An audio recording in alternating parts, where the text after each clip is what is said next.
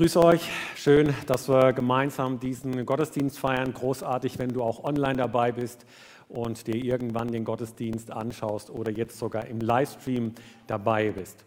Wir sind in unserer Predigtreihe Beziehungskiste und ich habe hier auch die Beziehungskiste mitgebracht. Und wie schon in den vergangenen Sonntagen war ja immer so ein Gegenstand dabei, ähm, der uns das irgendwie bildlich vor Augen geführt hat, worum es geht. Und Heute, Pfingsten, geht es um den Heiligen Geist. Und tadadata, ich habe euch eine Taube mitgebracht. Die Taube hat natürlich unterschiedliche Bedeutungen, zum Beispiel in der Friedensbewegung, da spielt die Taube eine große Rolle und das geht dann zurück auf die Arche Noah. Ähm, aber die Taube steht auch für den Heiligen Geist und das hat mit der Taufe von Jesus Christus zu tun weil dort alle vier Evangelien berichten, dass ähm, der Heilige Geist in einer Gestalt wie einer Taube auf Jesus ähm, herabgekommen ist. Das bedeutet jetzt nicht, dass da so eine Taube durch die Gegend geflogen ist oder der Heilige Geist wie eine Taube durch die Gegend geflogen ist, sondern es ist ein Vergleich. Es ist wie eine Taube sah das aus. Und so, ähm, seit dem Konzil von Nicea wird der Heilige Geist als Taube dargestellt. Und so gibt es auch die ein oder andere berühmte Darstellung des Heiligen Geistes in äh, Bildform. Das hier ist mal ein Bild aus dem Petersdom von dem Barockkünstler Gian Lorenzo Barini. Oder nein, Bernini. Bernini. Ich versuche hier mein bestes Italienisch auszupacken. Ähm, also so ein Glasfenster, äh, wo der Heilige Geist dann als Taube dargestellt wird. Und bis heute findet sich in gotischen Kirchen so ein sogenanntes Heiliggeistloch. Und vielleicht habt ihr das schon mal gesehen, als ihr so eine Kirche besucht habt, so ein Heiliggeistloch, wo dann an Pfingsten der Heilige Geist in Form einer Holztaube herabgelassen wird. Und auch das soll eben an Pfingsten erinnern gab dann im Laufe der Kirchengeschichte ganz unterschiedliche ähm, Situationen, wo der Heilige Geist dann mal als Wasser, als Geist oder auch Feuer dargestellt wurde, bis dann ein Papst, Benedikt XIV., äh, festgelegt hat, dass der Heilige, ja, mal gucken, dass das hält, dass der Heilige Geist eben als Taube dargestellt werden möge. Und dann merken wir schon, ja, das mit dem Heiligen Geist, das ist so ein Thema, ja, das ist gar nicht so einfach und so klar. Und so ist es ja tatsächlich, wenn es um den Heiligen Geist geht, dann gehen unterschiedliche Christen ja ganz unterschiedlich mit dem Thema Heiliger Geist um. Da gibt es diejenigen, da hast du das Gefühl, die reden die ganze Zeit vom Heiligen Geist und es gibt nichts anderes. Und dann gibt es diejenigen, die reden gar nicht über den Heiligen Geist, als ob der überhaupt gar nicht existieren würde. Dann gibt es diejenigen, die fahren sogar auf bestimmte Konferenzen oder zu bestimmten Rednern, um äh, sich eine Salbung, Dosis Heiligen Geist abzuholen. Dann gibt es solche, die tun Dinge, um irgendwie mehr Heiligen Geist zu bekommen. Und auf wieder andere wirkt das ein bisschen komisch, äh, was der ein oder andere so ähm, mit dem Heiligen Geist macht. Für manche ist dann der Heilige Geist ähm, derjenige, der für das Spektakuläre in unserem Glaubensleben verantwortlich ist. Für andere ist das dann wiederum so spannend oder so komisch, dass sie am besten die Finger davon lassen und gar nicht irgendwie vom Heiligen Geist mehr reden. Und so gibt es ja tatsächlich auch unterschiedliche Gemeindebewegungen, die unterschiedlich den Heiligen Geist akzentuieren. Also wir merken, wenn es um das Thema Heiligen Geist geht, dann gehen unterschiedliche Christen damit unterschiedlich um. Und wahrscheinlich wird es heute Morgen auch so sein, dass ihr wahrscheinlich auch unterschiedlich mit dem Heiligen Geist umgeht oder ein unterschiedliches Verständnis davon habt. Weshalb es ja mal interessant wäre herauszufinden, wie geht es dir denn mit dem Thema Heiligen Geist? Was bewegt dich bei dem Thema Heiliger Geist? Und daher lade ich euch ein, euch über diese Frage auszutauschen, was bewegt mich beim Thema Heiliger Geist. Dass ihr gleich so einfach zum Nachbarn vorne, hinten mal euch zuwendet und so zwei Minuten mal austauscht, was bewegt mich beim Thema Heiliger Geist. Das ist keine theologische Abhandlung, muss da kommen. Das ist eine persönliche Frage. Was bewegt mich beim Thema Heiliger Geist, weshalb es auch kein falsch oder richtig gibt? Aber lad euch mal ein, euch äh, das gegenseitig so zu sagen, was euch beim Thema Heiliger Geist bewegt. Wenn du online dabei bist, wenn du mit jemand anderem dabei bist, dann kannst du das auch machen. Oder du nimmst dir einen Zettel und schreibst einfach mal ein paar Gedanken auf. Also, ich lade euch ein. Äh, zwei, drei Minuten einfach so, tauscht euch mal aus. Was bewegt dich beim Thema Heiliger Geist? Ab jetzt. Das war ich nicht. Aber ich, ich merke, euch bewegt einiges beim Thema Heiligen Geist. Das ist echt super. Wobei ich mir auch vorstellen könnte, wäre die Frage gewesen, was bewegt mich bei Jesus Christus? Da hätte man vielleicht doch auch noch mehr gleich sagen können oder was bewegt mich beim Thema Gott. Ähm, so ist ja der Heilige Geist manchmal so ein bisschen ähm, nicht so präsent bei uns Christen, weshalb heute an Pfingsten, da stellen wir den Heiligen Geist mal richtig in den Mittelpunkt, weshalb mein Thema auch lautet, liebe den Heiligen Geist, liebe den Heiligen Geist. Und wir schauen uns darüber an, ich habe euch ja gerade gefragt, was bewegt euch beim Thema Heiliger Geist, jetzt schauen wir uns an, was bewegt denn Gott beim Thema Heiliger Geist. Wir schauen in die Bibel und ihr habt schon die Predigtstelle gehört aus dem Epheserbrief, was der Apostel Paulus uns dazu eben sagen will. Ganz allgemein macht die Bibel ja deutlich, der Heilige Geist ist Gott, ähm, genauso wie Gott der Vater, Gott der Sohn, Gott ist. Und der Heilige Geist ist eine Person. Er handelt, er fühlt, er redet. Alle Eigenschaften einer Person werden ihm in der Bibel zugeschrieben.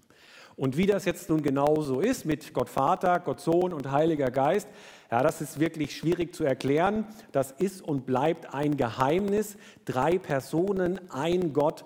Ähm, aber es steht fest, der Heilige Geist ist Gott und er ist eine Person. Deshalb ist der Heilige Geist auch keine unpersönliche Macht. Also ich schaue ja ganz gerne so Science-Fiction-Filme an und bin ein großer Star Wars-Fan.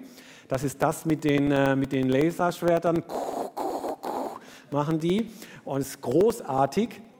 Und da gibt es ja diese Jedi-Ritter und die bekommen ihre Kraft durch die Macht. Die wabert irgendwie im Weltall rum und äh, die zapfen dieses Energiefeld an und dadurch können die dann äh, Gegenstände schweben lassen und was weiß ich, was da alles ist, halt irgendwie Science Fiction, so eine allgegenwärtige, unsichtbare Macht, die die anzapfen können. Und so eine Vorstellung dürfen wir auf gar keinen Fall auf den Heiligen Geist übertragen.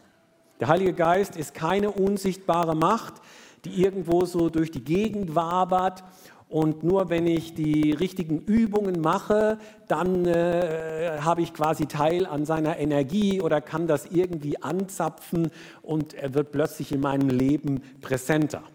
Der Heilige Geist ist auch nicht irgendwie Benzin oder Strom, dass er uns da irgendwie Energie gibt, der Heilige Geist ist auch kein Flaschengeist, über den wir verfügen könnten. Klar, es gibt keine Flaschengeister, aber es gibt so diese Vorstellung unter uns Christen, ja, wenn ich dies oder jenes tue, ja dann, dann tut der Heilige Geist dies oder jenes in meinem Leben.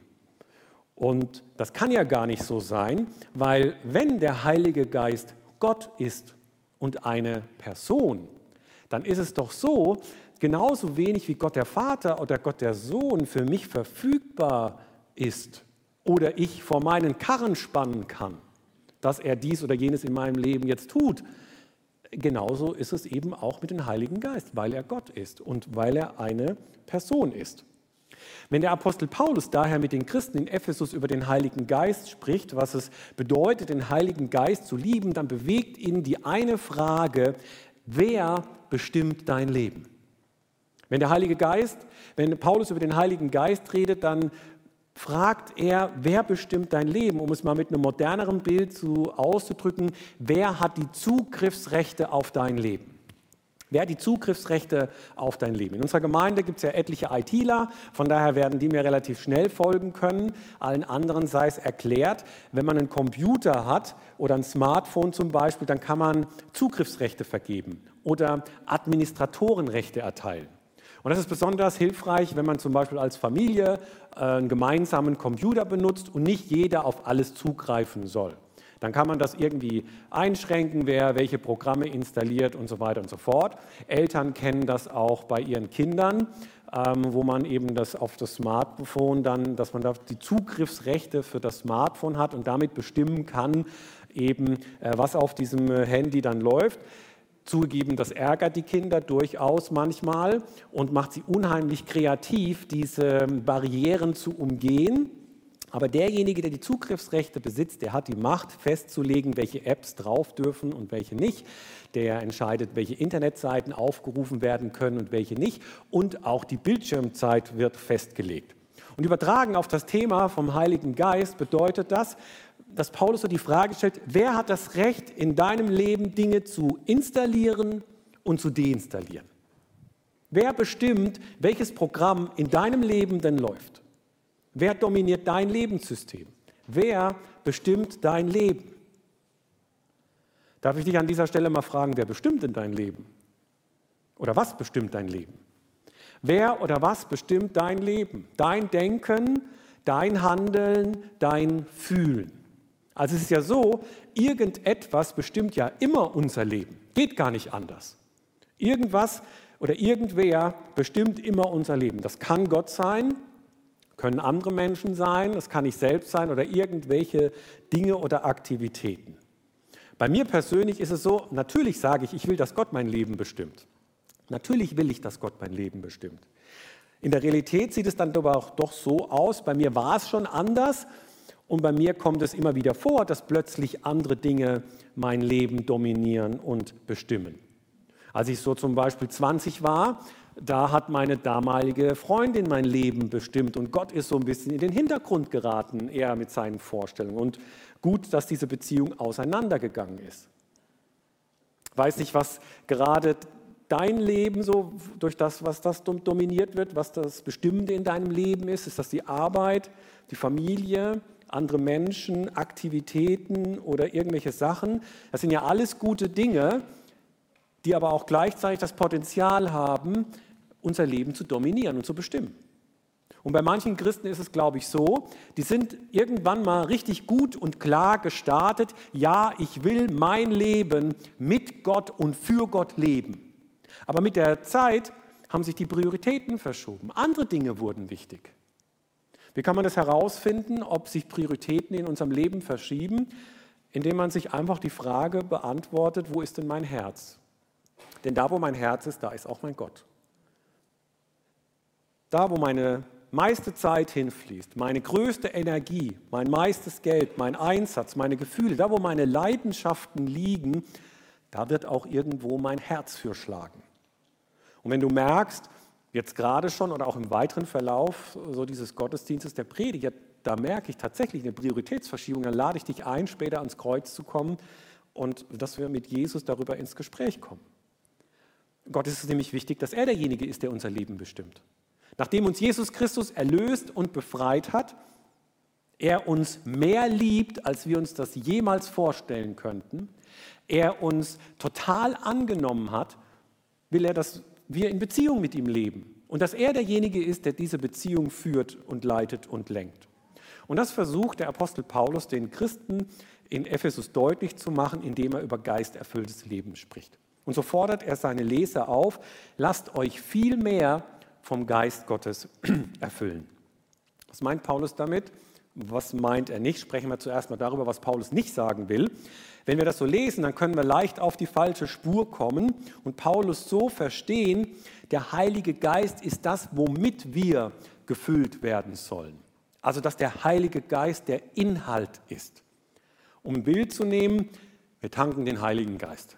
Wir fahren sonntags in den Gottesdienst, dann kommt der Zapfhahn rein und wir tanken Heiligen Geist holen uns eine Dosis Heiligen Geist ab und das gibt uns dann die Kraft und die Power für die nächste Woche.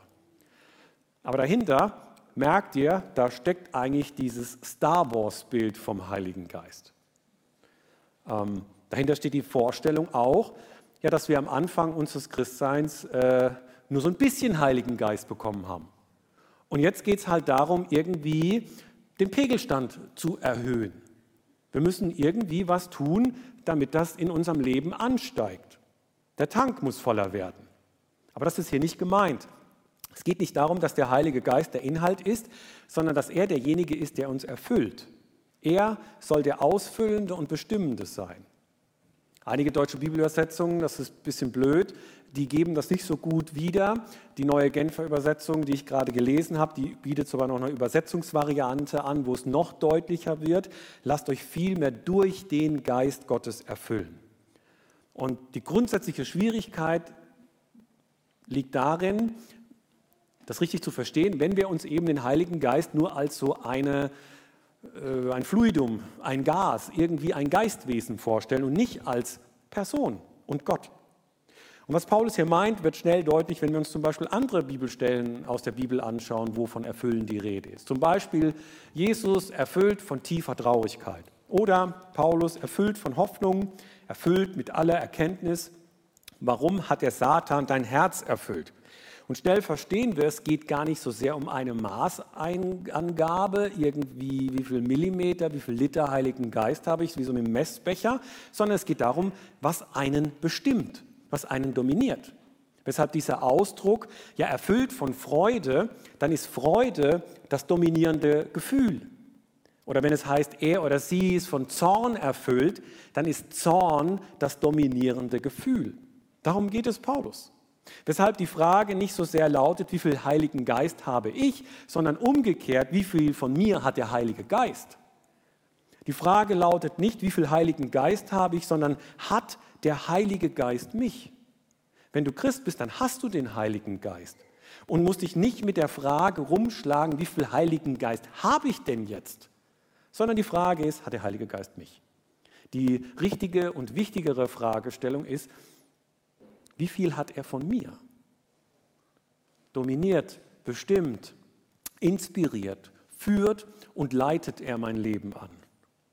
Mit der Aufforderung, lasst euch vom Geist Gottes erfüllen, fordert Gott uns auf, uns ganz der Kontrolle des Heiligen Geistes zu unterstellen. Er soll unser Leben prägen. Er soll die Zugriffsrechte auf alle Bereiche unseres Lebens haben.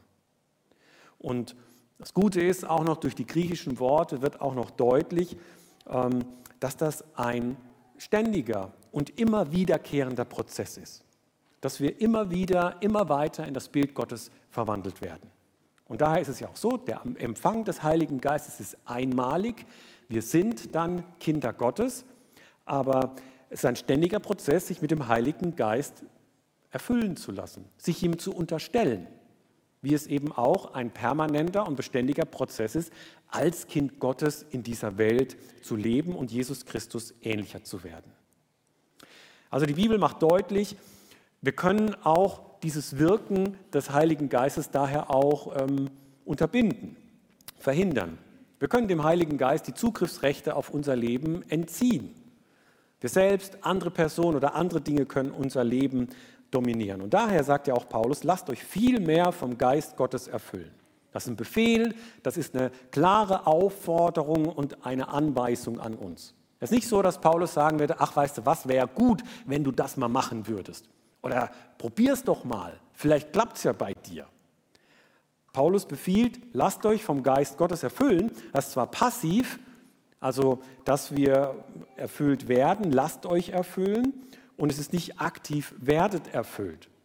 Und trotzdem ist es eine klare Aufforderung. Damit wird einerseits deutlich, wir können den Geist Gottes eben nicht dominieren. Er soll uns dominieren. Wir können uns nicht durch bestimmte Techniken oder das Hineinversetzen in bestimmte Situationen so stimulieren, ähm, dass der Heilige Geist dann plötzlich verfügbar wird. Er ist Gott. Er ist eine Person. Und andererseits wird hier auch deutlich, obwohl wir es nicht machen können, geschieht es auch nicht einfach so automatisch. Und beim einen passiert es halt und beim anderen halt nicht und wir haben halt Pech gehabt irgendwie. Wir haben eine Wahl in der Angelegenheit, ob wir vom Heiligen Geist erfüllt werden wollen oder eben nicht. Ganz sicher, er will uns erfüllen. Er will unser Leben prägen. Und die Frage ist, wollen wir das? Sind wir bereit dafür, dem Heiligen Geist die Zugriffsrechte auf unser ganzes Leben anzuvertrauen. Die verwandelnde Arbeit des Geistes in uns wird nicht getrennt von unserer menschlichen Beteiligung sein. Und daher geht es ja Paulus hier um die Frage, wer oder was bestimmt dein Leben. Wir haben aktiven Anteil daran. Und das wird dann besonders gut deutlich, wenn wir uns den ganzen Vers 18 anschauen, was Paulus dann sagt. Er baut nämlich einen Gegensatz auf und dringt euch keinen Rausch an, denn übermäßiger Weingenuss führt zu zügellosem Verhalten. Lasst euch vielmehr vom Geist Gottes erfüllen. Was heißt das denn jetzt und was hat das jetzt damit zu tun? Paulus stellt zwei gegensätzliche Verhaltensweisen gegenüber. Und die Gegensätze sind ja auf der einen Seite Alkoholrausch und auf der anderen Seite geisterfüllt leben, von Gottes Geist erfüllt sein. Und offensichtlich muss es ja irgendwie eine Gemeinsamkeit oder eine Ähnlichkeit geben, sonst wird es ja gar keinen Sinn machen, das so überhaupt zu schreiben. Was ist die Gemeinsamkeit? Nun, ein Betrunkener, der steht unter dem Einfluss von Alkohol. Und ein vom Geist erfüllter Christ, der steht unter dem Einfluss des Heiligen Geistes. Und das bestimmt dann das jeweilige Handeln, Fühlen und Denken. Unausweichlich. Und dann fängt Paulus auch schon an, so die Gegensätze ähm, zu beschreiben, die Auswirkungen von zu viel Alkohol. Er sagt, es ist ein zügelloses Leben. Und Paulus wendet sich hier natürlich nicht grundsätzlich gegen den Konsum von Alkohol. Ähm, die biblische Position ist Alkohol in Maßen und nicht in Massen. Und Paulus geht es so um die Wirkung, den Effekt von Alkohol. Was passiert, wenn wir zu viel Alkohol trinken? Wir wissen es alle. Natürlich nicht aus eigener Erfahrung, sondern nur, weil es uns jemand erzählt hat. Oder dass wir es bei anderen mitbekommen haben, was Alkohol so tun kann und was das so macht. Aber wir wissen, zu viel Alkohol ja, hat katastrophale Auswirkungen. Paulus spricht von einem zügellosen Verhalten. Also wir lassen die Zügel los. Das Pferd geht durch, hemmungslos. Wir verlieren die Kontrolle. Und ähm, das kann man ja jeden Tag in der Zeitung lesen ähm, oder in den Nachrichten hören, wie das dann aussehen kann. Am Donnerstag zum Beispiel hat ein Mann in Troisdorf beim Einparken zu früh eingelenkt und ist mit voller Wucht über eine Bordsteinkante gefahren und weil es so am Berg war, abschüssig hing dann das linke Vorderrad in der Luft und mit dem Unterboden hat er sich auf, dem, auf der Bordsteinkante festgesetzt. Polizei ist gekommen, Alkoholprobe um 12 Uhr mittags 1,2 Promille. Oder zum Beispiel hier der Generalanzeiger berichtet, SWB-Busfahrer fährt mit 1,8 Promille in Bonn gegen Baum. Bei einer Busfahrt, einer Überfahrt zum Betriebshof Friesdorf ist ein Busfahrer von der Godesberger Allee abgekommen, da gehört auch einiges dazu, und hat einen Baum umgefahren. Ein Alkoholtest ergab 1,8 Promille, die Polizei ermittelt. Also gibt ja genug Meldungen und ich sage mal, das waren ja jetzt ja nur die Meldungen, wo jetzt nicht viel passiert ist und man auch noch so ein bisschen drüber lachen kann. Aber wir alle wissen, Alkohol ey, kann echt zerstörende Auswirkungen haben. Zu viel Alkohol hat katastrophale Auswirkungen. Ein zügelloses Verhalten, Kontrollverlust, Hemmungslosigkeit und auf lange Zeit übertriebener Alkoholgenuss, der ruiniert uns das Leben.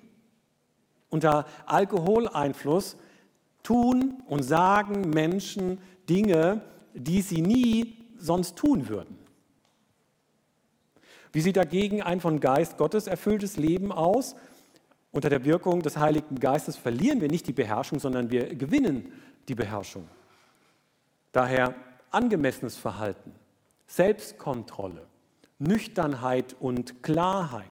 Ich bin mir meines Redens, meines Denkens und meines Handelns total bewusst. Und das Resultat ist doch ein lohnendes Leben, ein erstrebenswertes Leben, ja ich würde sogar sagen ein verbessertes Leben. Wie der Alkohol uns stimuliert und verschiedene Auswirkungen auf unser Leben hat, so stimuliert uns auch der Heilige Geist und hat dann auch Auswirkungen auf unser Leben. Und wie diese Auswirkungen eines geisterfüllten Lebens dann aussehen, das beschreibt Paulus in den nächsten Versen. Und eigentlich sind das gar keine spektakulären Dinge.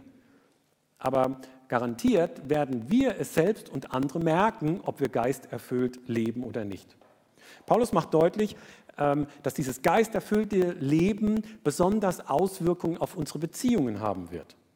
Und wie eben übermäßiger Alkoholkonsum uns entstellt und auch ein Stück weit entmenschlicht, so werden wir unter dem Einfluss des Heiligen Geistes zu liebevolleren Menschen und unsere Beziehungen werden besser gelingen. Paulus schreibt, ermutigt einander mit Psalmen Lobgesängen und von Gottes Geist eingegebenen Liedern. Singt und jubelt aus tiefstem Herzen zur Ehre des Herrn und dankt Gott dem Vater immer und für alles im Namen von Jesus Christus, unserem Herrn, ordnet euch einander unter, tut es aus Ehrfurcht vor Christus. Deutlich wird hier erfüllt vom Geist leben bedeutet sich gegenseitig ermutigen. Ermutigt einander. Und andere werden das dann an unserem Umgang miteinander feststellen. Das sind nämlich nicht die Leute, die sich gegenseitig runtermachen, die sich gegenseitig fertig machen, weil sie einen Fehler gemacht haben. Das sind die Leute, die geisterfüllten Leute, das sind die, die eine andere Fehlerkultur haben. Die machen sich nicht fertig, weil sie unterschiedlich ticken, weil sie unterschiedlich denken oder weil sie unterschiedliche Persönlichkeiten sind. Nee, die ermutigen sich gegenseitig. Die bauen sich einander auf, die ermutigen sich einander. Erfüllt vom Geist Leben bedeutet, Gott aus tiefstem Herzen zuzujubeln. Das bedeutet, der Heilige Geist gibt uns ein vertiefstes und intensives Verständnis von Gott und was er in dieser Welt unter uns tut. Es ist eine übernatürlich aufgeladene Erkenntnis, die in unserem Herzen tiefe Freude hervorruft. Es ist das wachsende Bewusstsein von Gott und von der Erlösung, die er mir geschenkt hat. Welche Segnungen ich durch ihn erhalten habe. Und das wird mein Leben dann so beherrschen, dass ich trotz der Sorgen und Ängste und auch den Ärger, den Problemen und meinen Gefahren, die in meinem Leben unweigerlich sind, dass die mich trotzdem nicht dominieren, sondern eben Gott, der Heilige Geist. Und wir und andere werden es dann an der Lautstärke merken, wenn wir aus tiefstem Herzen Gott zujubeln. Erfüllt vom Geist leben bedeutet, dankbar zu sein, selbst wenn die Lebensumstände alles andere als schön sind. Wir müssen uns dann die Realität eben nicht mehr schön oder wegtrinken. Unzufriedenheit wird weichen, weil wir unsere tiefste Zufriedenheit, unser tiefstes Glück und unsere tiefste Freude eben in Jesus Christus gefunden haben. Und ob wir dann in einem großen Haus mit Garten wohnen oder in einer kleinen Wohnung, ob ich viel oder wenig habe, wir können trotzdem zufrieden sein, weil unser Lebensglück nicht in diesen Dingen verhaftet ist, sondern allein in Jesus Christus. Erfüllt vom Heiligen Geist leben bedeutet, füreinander da zu sein. Ordnet euch einander unter. Ich stelle meine eigenen Wünsche zurück und frage zuallererst, was denn der andere will. Und andere wissen, wenn mich der Heilige Geist regiert, dann gehe ich anders mit Menschen um. Meine Frau wird dann wissen, mein Mann, der liebt mich. Ihm kann ich vertrauen. Der nutzt mich nicht aus. Ähm, ich bin absolut, sie ist für mich absolut wichtig. Und umgekehrt. Gegenseitige Unterordnung. Und auch das Familienleben wird sich entspannen wenn uns der Geist Gottes bestimmt. Es gibt weniger gegeneinander, mehr miteinander. Man wird aufeinander hören und es gibt so etwas wie gegenseitigen Respekt. Und vielleicht denkst du jetzt, das ist doch ziemlich spektakulär, was der Heilige Geist so in unserem Leben tun kann, oder? Und denk dran, es ist ein beständiger Prozess, was der Heilige Geist in uns hervorbringt, wenn wir uns ihm unterstellen. Und die Frage ist, was machen wir damit? Wie können wir all das, was Gott uns heute sagt, irgendwie in die nächste Woche mitnehmen? Und ich stelle dich und mich vor diese Frage der kommenden Woche. Bist du bereit, dein Leben vom Heiligen Geist bestimmen zu lassen? Den Heiligen Geist zu lieben bedeutet, von ihm erfüllt zu sein, sich von ihm bestimmen zu lassen. Dass alle Bereiche meines Lebens er darauf die Zugriffsrechte hat. Der Apostel Paulus schreibt direkt vor unserem Predigtext den Ephesern und auch uns, gebt also sorgfältig Acht darauf, wie ihr lebt. Verhaltet euch nicht wie unverständige Leute, sondern verhaltet euch klug. Macht den bestmöglichen Gebrauch von eurer Zeit, gerade weil ihr in einer schlimmen Zeit lebt. Lasst es daher nicht an der nötigen Einsicht fehlen, sondern lernt zu verstehen, was der Herr von euch möchte. Und so fordert uns Jesus Christus heute an Pfingsten auf, den Heiligen Geist zu lieben, uns von Gottes Geist erfüllen zu lassen, von ihm bestimmen zu lassen. dominieren zu lassen, inspirieren zu lassen, ihn führen und leiten zu lassen. Mit Christus leben und Gemeinde bauen, das bedeutet, den Heiligen Geist zu lieben. Mit Jesus Christus leben und Gemeinde bauen, das bedeutet, vom Heiligen Geist erfüllt zu sein. Mit Christus leben und Gemeinde bauen, das bedeutet, sich von Gottes Geist bestimmen zu lassen. Und daher ist die Schlüsselfrage, wer hat die Zugriffsrechte auf dein Leben? Wer hat das? Wie bekommt der Heilige Geist Zugriff auf mein Leben? Nicht indem ich hier und da mal einen Sonntagsgottesdienst besuche, reinschneie, mich kurz mit seinem Wort beschäftige.